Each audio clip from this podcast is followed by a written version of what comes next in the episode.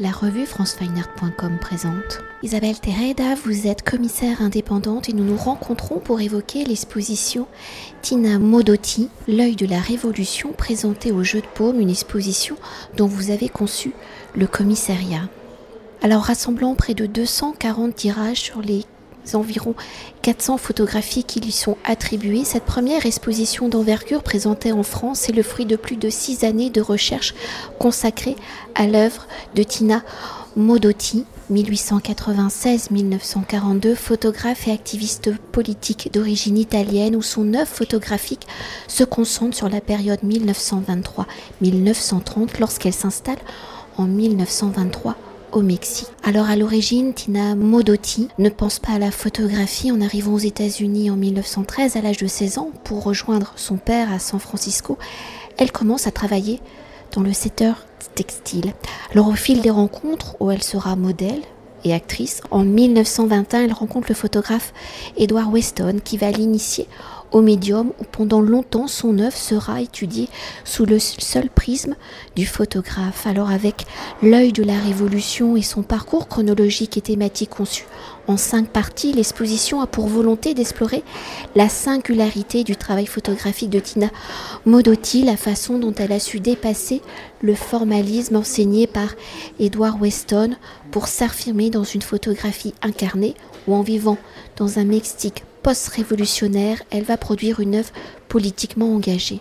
Alors pour évoquer les premiers pas de Tina Modotti, photographe, si en tant que modèle et actrice elle est habituée à la caméra en 1921 lors de sa rencontre avec Edward Weston, comment va-t-elle passer derrière l'objectif? Comment Edward Weston va-t-il la former au médium? Et en 1923, pourquoi le couple décide-t-il de s'installer au Mexique?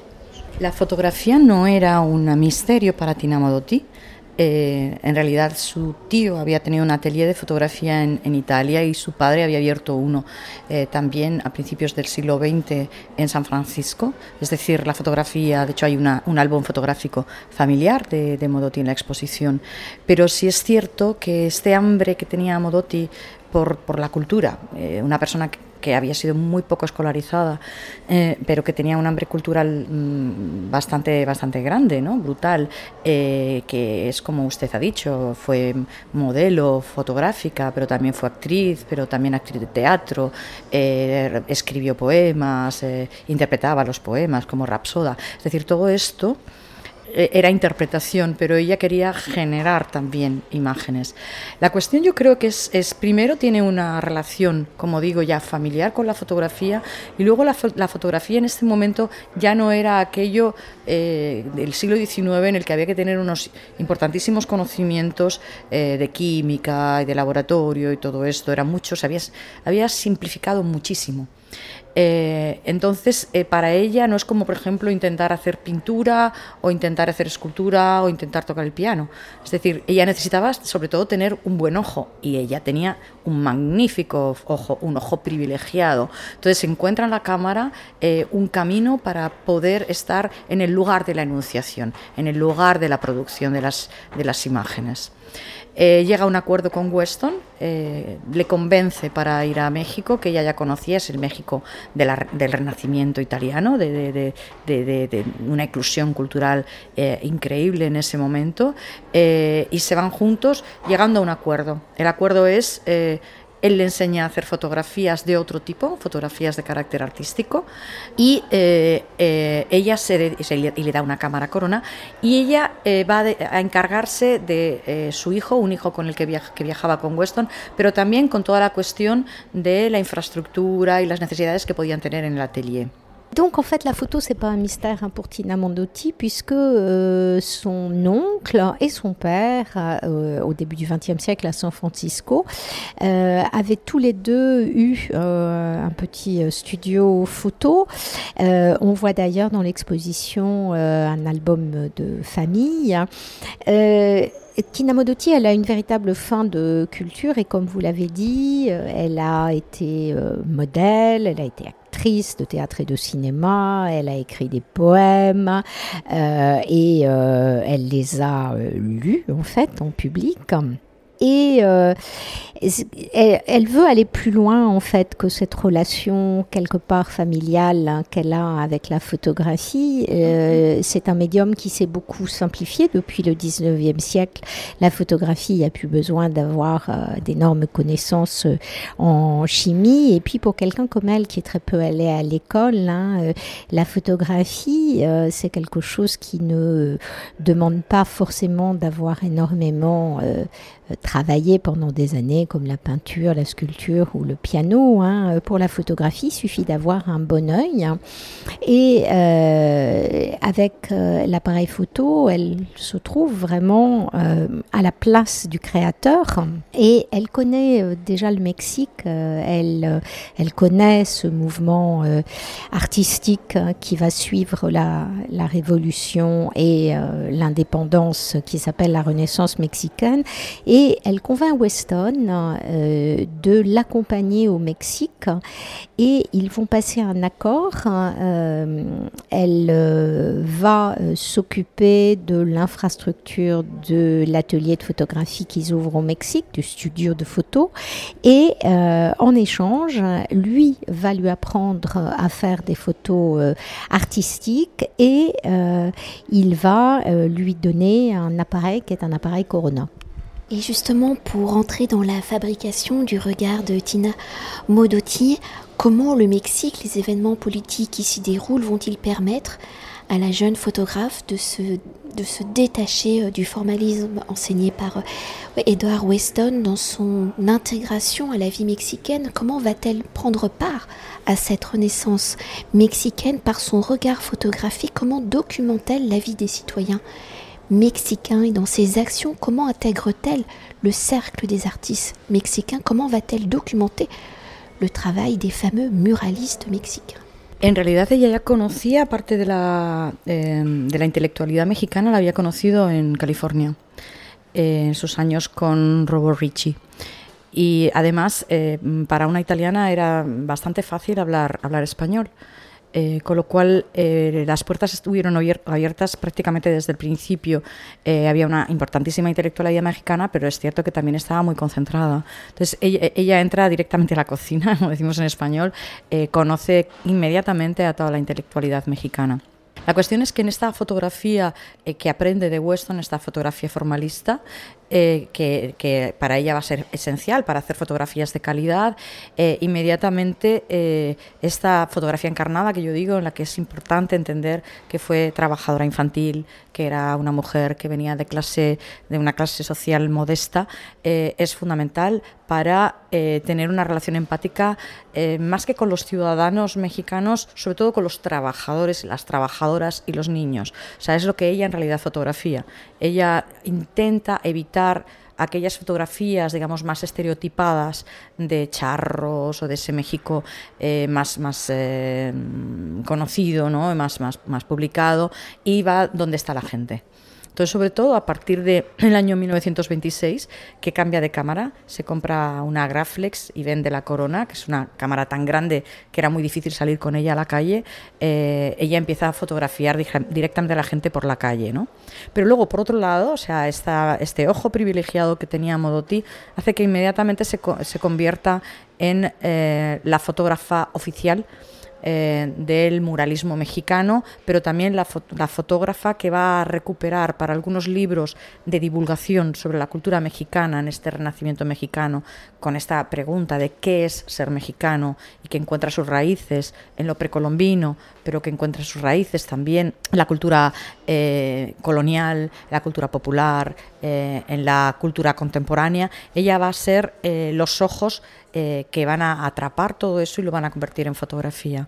Es decir, que digamos que tiene como esas diversas eh, eh, vertientes de, su trabajo, ¿no? Oui, en réalité, euh, elle connaît déjà pas mal d'intellectuels mexicains qu'elle rencontre en Californie euh, avec euh, son mari. Hein, comme en tant qu'italienne, c'est assez facile pour elle euh, de parler euh, espagnol et donc euh, elle va rentrer très directement et très facilement en contact avec cette intelligentsia mexicaine. Hein. Et à partir de la photographie formaliste qu'elle apprend de Weston, elle va assez vite hein, s'orienter vers une photographie que j'appelle moi euh, une photographie incarnée, c'est-à-dire que euh, c'est une femme qui a travaillé quand elle était enfant, elle vient d'un milieu plutôt modeste, donc du coup elle sait tout de suite établir une relation d'empathie avec tous les gens qui travaillent, hein, les travailleurs, les travailleuses qui sont souvent des paysans à cette époque-là au Mexique, et les enfants. Et euh, au lieu de livrer euh, du Mexique euh, des images connues, elle va en fait surtout euh, à partir de 1926, quand euh, elle vend euh, sa, son encombrant appareil photo Corona et qu'elle achète à la place un appareil Graflex, hein, un appareil beaucoup plus léger qui lui permet de sortir dans la rue. Donc elle prend toutes ses photos dans, des gens dans leur environnement. Et puis elle va être donc de cette manière-là l'œil euh, privilégié d'un certain nombre de euh, revues euh, qui s'intéressent au, Mexique populaire. Hein. Et puis, elle va aussi devenir une espèce de photographe officielle du grand mouvement artistique de ces années-là au Mexique, qui est le muralisme. on est dans un Mexique qui s'interroge sur qu'est-ce que c'est l'identité mexicaine. Et évidemment, cette identité mexicaine, les Mexicains vont la chercher dans les racines précolombiennes, ils vont la chercher aussi euh, dans la culture populaire, mais aussi dans, euh, dans les, les, traces euh, de la culture coloniale. Hein. et, l'art contemporain se nourrit en fait de tous ces aspects-là et elle va en être en fait la photographe officielle. Donc il y a, y, y a diverses facettes dans le travail de Tina Modotti. Et pour poursuivre justement, comme tout photographe documentant la transformation et la vie d'une société, quels sont les reportages hein, réalisés par euh, Tina euh, Modotti qui vont être diffusés, publiés dans cette période de la naissance des magazines illustrés. Comment Tina Modotti fait-elle connaître son travail, vous l'avez déjà légèrement évoqué, hein. est-ce des travaux de commande ou doit-elle démarcher justement la presse, les journaux? Et dans cette période d'activité photographique, donc je précise, enfin je rappelle, en 1923-1930, comment son travail est-il reconnu?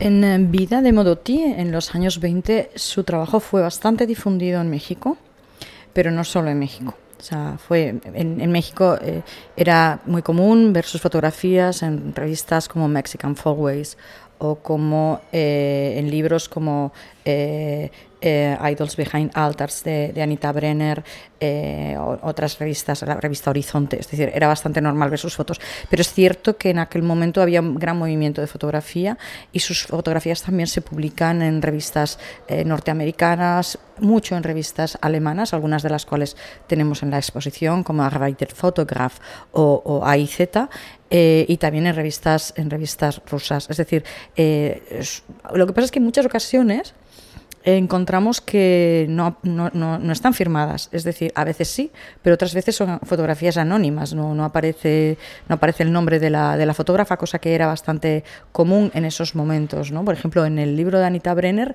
eh, Mm, solamente algunas están firmadas por Modotti, solamente algunas están firmadas por Weston, e entendemos que casi todas eran de ambos, pero no sabemos cuáles, porque verdaderamente no, no es como ahora, ¿no? que todo se, se firma. Entonces, en ese momento fue bastante, bastante conocida. El problema viene después, y aunque nunca fue olvidada, olvidada en, en México, que gente como, como, Álvarez Bravo, por ejemplo, siempre reconoció el débito que tenía su trabajo del de, Modotti o, eh, las relaciones entre las fotografías de Agustín Jiménez y las de Modotti son bastante evidentes en muchísimos casos, pero sí es cierto que es verdaderamente mm, borrada de la historiografía anglosajona entre otras cosas, sobre todo la estadounidense, porque después de la Segunda Guerra Mundial, eh, a ver quién se atrevía ¿no? con el macartismo a eh, eh, estudiar o, o exponer a una artista comunista.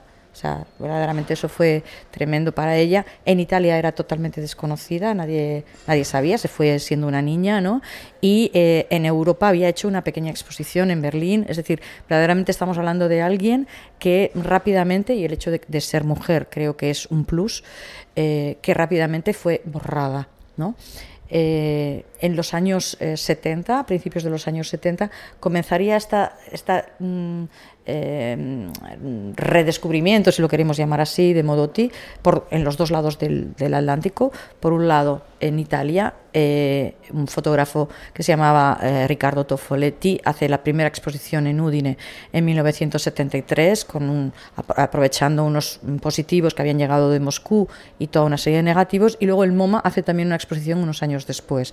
Y ahí inicia, digamos, el, el, el reconocimiento de nuevo de Modotti.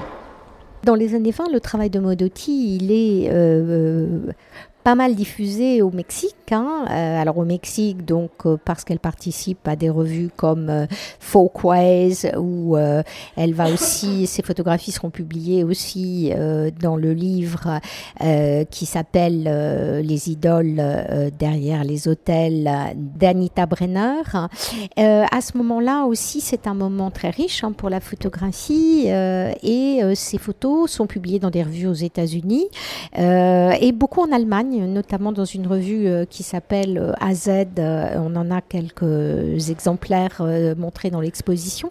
mais il y a assez peu de photographies signées. Hein. Par exemple, dans ce livre d'Anita Brenner, Idole derrière les hôtels, il y a une partie des photos qui ont été faites par Weston, une partie des photos qui ont été faites par Modotti. Et on ne sait pas bien à qui attribuer quoi. Hein. C'est pas comme aujourd'hui, les photographes ne signaient pas alors systématiquement leurs photos. Alors au Mexique, euh, Tina Modotti ne sera jamais euh, totalement, elle ne sera jamais totalement oubliée. Hein. Euh, les Alvarez Bravo ont reconnu son importance. Hein. Manuel particulièrement disait qu'elle était un maître pour lui. On voit son influence aussi de manière très nette dans les photographies d'Agustin Jiménez. Euh, en revanche, elle est complètement euh, effacée de l'histoire euh, anglo-saxonne hein, de la photographie. D'abord parce que, bah, principalement d'ailleurs aux USA, hein, puisque après le macartisme ou pendant le macartisme, qui aurait osé essayer de faire une exposition d'une artiste communiste. En Italie, euh, bah, c'était un pays qu'elle avait quitté quand elle était enfant, euh, donc elle était inconnue. Elle a eu juste une exposition. À Berlin quand elle y était. Donc c'était une femme euh, totalement oubliée euh, et le fait d'être femme euh, y était sans doute pour beaucoup. Mais elle va être redécouverte au début des années 70. Donc en 1973, il y a un photographe italien qui s'appelle Riccardo Toffoletti qui va organiser une exposition à Udine à partir de positifs qui étaient arrivés de Russie. Et quelques années plus tard, c'est le MoMA qui va euh, lui consacrer une exposition. Donc, elle est redécouverte des deux côtés de l'Atlantique. Et pour conclure notre entretien, si Tina Modotti est une personne très engagée, hein, qu'elle adhère au Parti communiste en 1927, qu'elle intègre le Secours rouge international, qu'en 1929 elle déclare de ne pas se considérer comme une artiste mais comme une photographe, métier en accord avec ses idéaux prolétaires de 1930 à 1942, année de son décès, elle meurt brutalement d'une crise cardiaque. Sait-on pourquoi elle arrête? La photographie Pourquoi on ne trouve plus de traces d'activité photographique professionnelle Es un tema muy polémico. Hay autores, hay muchos autores, la gran mayoría, que dicen que ella deja de fotografiar cuando llega a Moscú. Eh, pero también hay, hay, hay, otras personas, fuentes que yo he encontrado, que eh, afirman que sí que hizo fotografías en, en España y que luego siguió haciendo fotografías. Uno de ellos fue Vidali, pero luego eh, Flor Cernuda, que era eh, una chica entonces muy joven que estaba trabajando para el Socorro Rojo al lado de Tina eh, Modotti, también afirma que tenía siempre una cámara. O sea, hay, hay distintas fuentes respecto a esto. Encontré también un archivo italiano eh, unas cartas de los años 80 eh, de un excombatiente español que también estuvo muy cerca de ella, que afirmaba que una fotografía que aparece en el libro Viento del Pueblo de Miguel Hernández era claramente de ella, que él sabía positivamente que era de Pero en todo caso, si dejó la fotografía, ¿por qué la dejó? Eh, yo creo que la deja por muchas razones. ¿vale? Y hay, como fuentes que hablan de esto.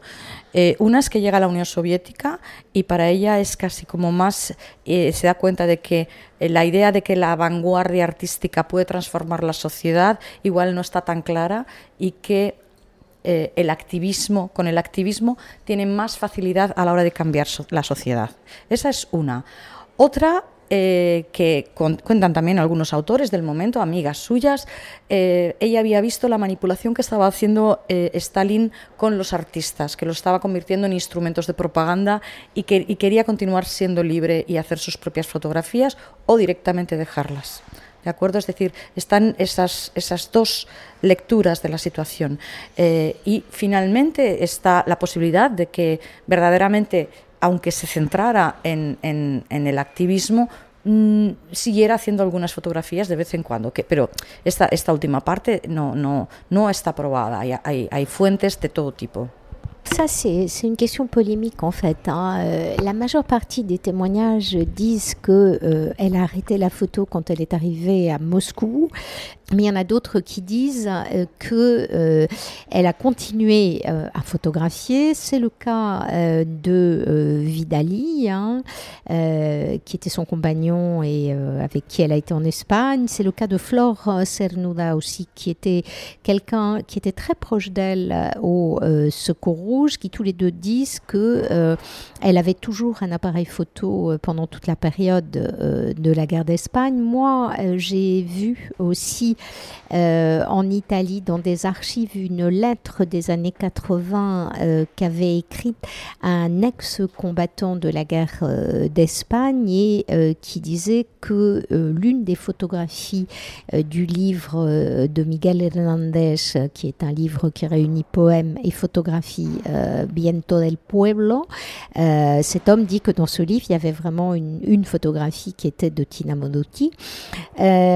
donc, euh, si elle a abandonné la photographie, hein, euh, parce qu'on n'en est pas non plus à 100% sûr, il y a différentes raisons. Euh, d'abord, c'est que pour elle, l'idée que l'art exercé par une avant-garde artistique peut changer le monde devient beaucoup moins clair pour elle. Elle pense que militer est beaucoup plus important, beaucoup plus de, résultats. En même temps, euh, elle se rend compte de la manière dont euh, Staline manipule les artistes et les transforme en propagandistes. Donc, euh, elle veut être libre ou, laisser la photographie. Hein. Alors, Peut-être, peut-être qu'elle a abandonné la photographie pour se concentrer sur le militantisme, ou peut-être pas, mais en tout cas, sur le peut-être pas, on a pour l'instant